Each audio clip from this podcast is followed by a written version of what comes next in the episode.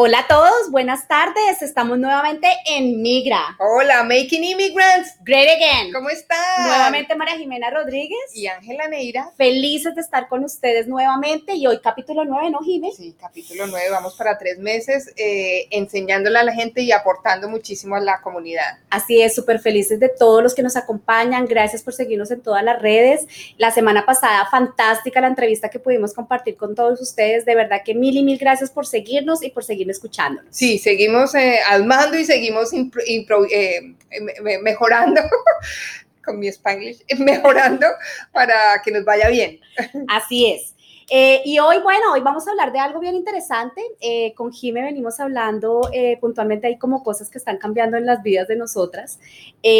ahorita Jime les va a contar un poquitico y por eso es el, el tema que queremos hablar hoy. Sí. y básicamente es para los que somos padres, los que tenemos, somos hijos, somos papás y definitivamente es muy importante, queremos que nuestros hijos sean exitosos. Sí, claro. Y eso es lo que queremos hablar con ustedes hoy, cómo enseñar a nuestros hijos a ser exitosos. Jime, cuéntanos un poquitico qué es lo que está pasando y por qué decidimos hablar sobre eso. Perfecto, pues mira, este tema es maravilloso, hablamos del éxito, pero hablamos de algo, en este momento estoy trabajando para, hay un, hay un proyecto nuevo con el condado, trabajando con el Departamento de Correcciones y Rehabilitación. Entonces tú ves ahí todos los casos de personas que llegan, que no se adaptan, que llegan a la cárcel, que están tomando mucho, que tienen drogas, que empiezan a robar, pero lo que nosotros hemos visto, lo que yo he visto en mi experiencia es que la mayoría, mayoría sobre todo los latinos, llegan, pero ellos no llegan porque ellos quieran robar, sino por falta de oportunidades, porque no se han ingresado en ese sistema, porque los papás no les enseñaron. Así es. Y eso es algo que de pronto, eh, digamos que tú desde el lado de lo que estás haciendo y desempeñando en este momento lo estás viendo y lo estás identificando. Eh, yo desde la experiencia que he tenido de compartir con muchas personas es obviamente el tema de tiempo. Aquí es un tema y es un factor súper importante. Eh, por supuesto, el tema del dinero. pero eso no nos tiene que afectar a cambiar cosas básicas, que es lo que ya nosotros traemos del, país de nosotros, que es simplemente tener una conversación en la hora de la comida, de que nos podamos sentar todos en la mesa aunque sea un ratico en el día. Yo entiendo que, y más cuando estamos hablando de, desde el lado mío, que es el tema de emprendimiento, súper ocupados todo el tiempo, tratando del trabajo y al mismo tiempo poder empezar mi negocio, pero de eso se trata, que busquemos esos espacios para no perder esa relación y esa conexión que tenemos con nuestros hijos, sin importar qué tan pequeñito sea. Ah, claro. Porque ah, volvemos al punto, aquí tú tienes el hijo y entonces mirar a ver en qué, en qué guardaría la dejo, con qué persona lo dejo, y ahí se comienzan a perder, se comienzan a expandir esos vínculos que comienzan que muchas veces en los países de nosotros sí es súper importante. Claro, y sobre todo porque yo pienso también que nosotros nos encanta cumplir los sueños. Entonces uno de los sueños es trabajar, hacer aquí que se pueda hacer tanto, pero resulta que los niños pagan esos precios. Entonces a veces el sueño es involucra a tu hijo primero y después tú sigues. Y es, y es algo que también aprendo, y lo he hablado con muchas personas que están, que cuando llegan, que estamos hablando del tema de presupuesto, eh, siempre le digo a la gente, por lo menos hablo desde el lado de Colombia.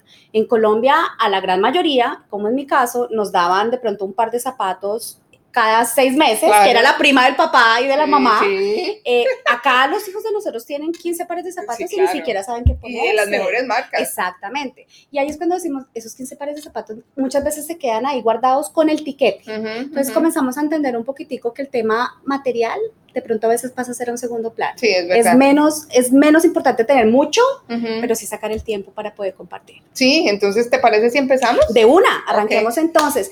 Queremos hablar con ustedes un poquitico sobre esos consejos que debemos tener en cuenta eh, y simplemente usted reflexione. Yo sé que muchos de nosotros lo hemos pensado y como que tenemos es que volver a retomar. Arranquemos, dime, con Listo. consejos. Pues mira, empezamos con el primero. El primero se llama disciplina y es una cosa facilísima. Tú puedes decir, sí, yo soy disciplinado o no soy disciplinado, pero resulta que los latinos no somos disciplinados y llegamos a países nórdicos o a países donde hay estaciones y nos cuesta mucho trabajo adaptarnos. La disciplina que incluye, incluye la acostada de los niños temprano. Cuando usted enseña a sus hijos a tener una rutina, que a las 8 se duerme en esta casa, a los 20 años se duerme a las 8, a los 40 años, antes de las 10 de la noche ya está durmiendo, duerme tranquilo y se levanta temprano a su trabajo. es súper importante y a veces no nos damos cuenta de eso.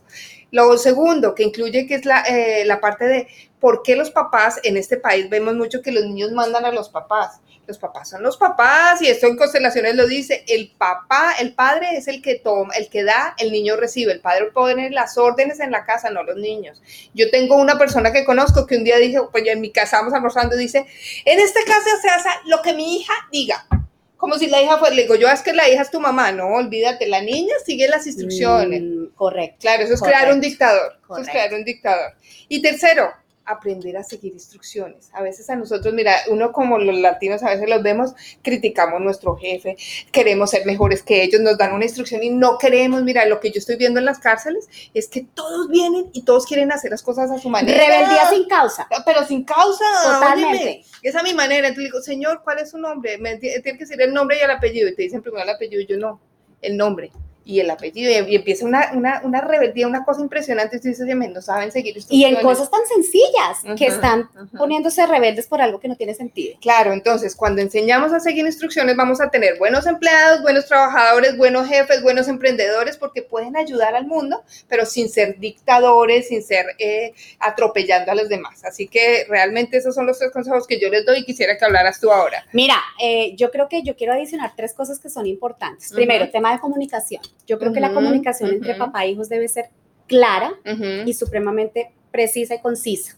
Cuando me refiero a esto, un bebé de seis meses o un niño de un año nos entiende perfectamente lo que estamos diciendo. No hay necesidad de comenzar a taparles la información, sino los niños se entienden súper claro. Eh, y yo también creo que uno tiene que, esa comunicación debe tener de alguna manera un poco de, de, autoridad. es decir, que es lo que tú estás diciendo. Estas son las reglas porque en la casa tú tienes que, tú eres el hijo y tú eres el que va a seguir las reglas. Pero esa comunicación arranca desde nosotros como papás. Con todo el amor del mundo no significa que vamos a estar gritando todo el tiempo, pero sí creo que la comunicación debe ser totalmente clara. Hay que decirles, no hay plata para comprar esto, no hay dinero, estamos teniendo problemas, lo que sea, no hay necesidad de taparle las cosas a los hijos. los secretos es lo peor. Lo peor que puede haber.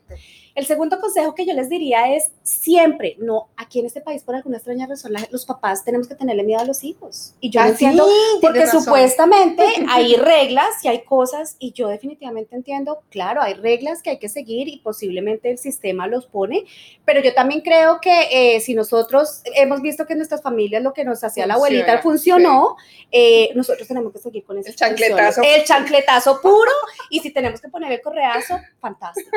Obviamente volvemos al punto, hay primero que tener una comunicación, hay que primero tratar de hablar con todo el cariño y con todo el amor del mundo, pero no nos debe dar temor porque yo siento, eh, hay muchos que dicen, es que va a llamar a la policía, ¿qué es eso? o sea, ¿qué es eso de que vamos a comenzar a llamar a la policía? Y, y mi tercer consejo sería básicamente siempre eh, tener clarísimo y no debe haber ningún problema en eso en que el papá es el papá y el hijo es el hijo.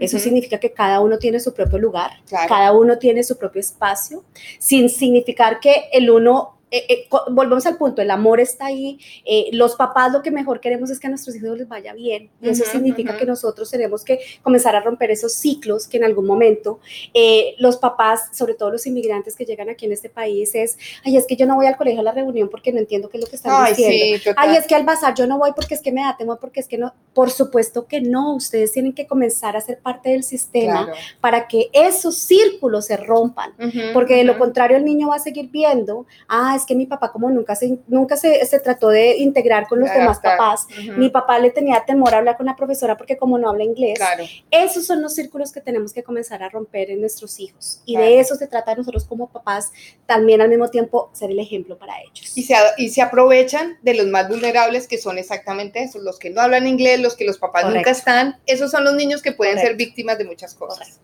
Y con esto yo creo que eh, son estos consejitos básicos, yo sé que los que tenemos hijos queremos lo mejor para ellos, absolutamente todos queremos que a ellos les vaya mejor que a nosotros, que todo lo que no tuvimos nosotros lo tengan ellos y de eso se trata, aprender a ser disciplinados. Exactamente. Con esto yo creo que es básicamente queríamos despedirnos de ustedes, contarles que seguimos acá. Eh, esta semana ya estamos poniendo los precios finales de nuestro viaje a Santiago de Compostela, que nos, vamos. Eh, y queremos contarles un, eh, vamos a, dar información sobre un poquito del tema del ahorro programado que vamos a hacer, porque yo sé que es más fácil ahorrar de a 50 dólares que sacar todo de un solo, de un solo golpe. Y eso es lo que vamos a comenzar a trabajar con ustedes. Sí, una fiducia. exacto, vamos a comenzar a darles esa figura para que ustedes nos vamos proyectando. Todavía tenemos tiempo, ya tenemos al menos seis personas confirmadas. El grupo no va a ser más de 12 personas porque queremos que podamos compartir todos y ya saben, hombres y mujeres no importa. Vamos a estar y la idea es que podamos tener un espacio y unos días fantásticos. Ay, qué rico.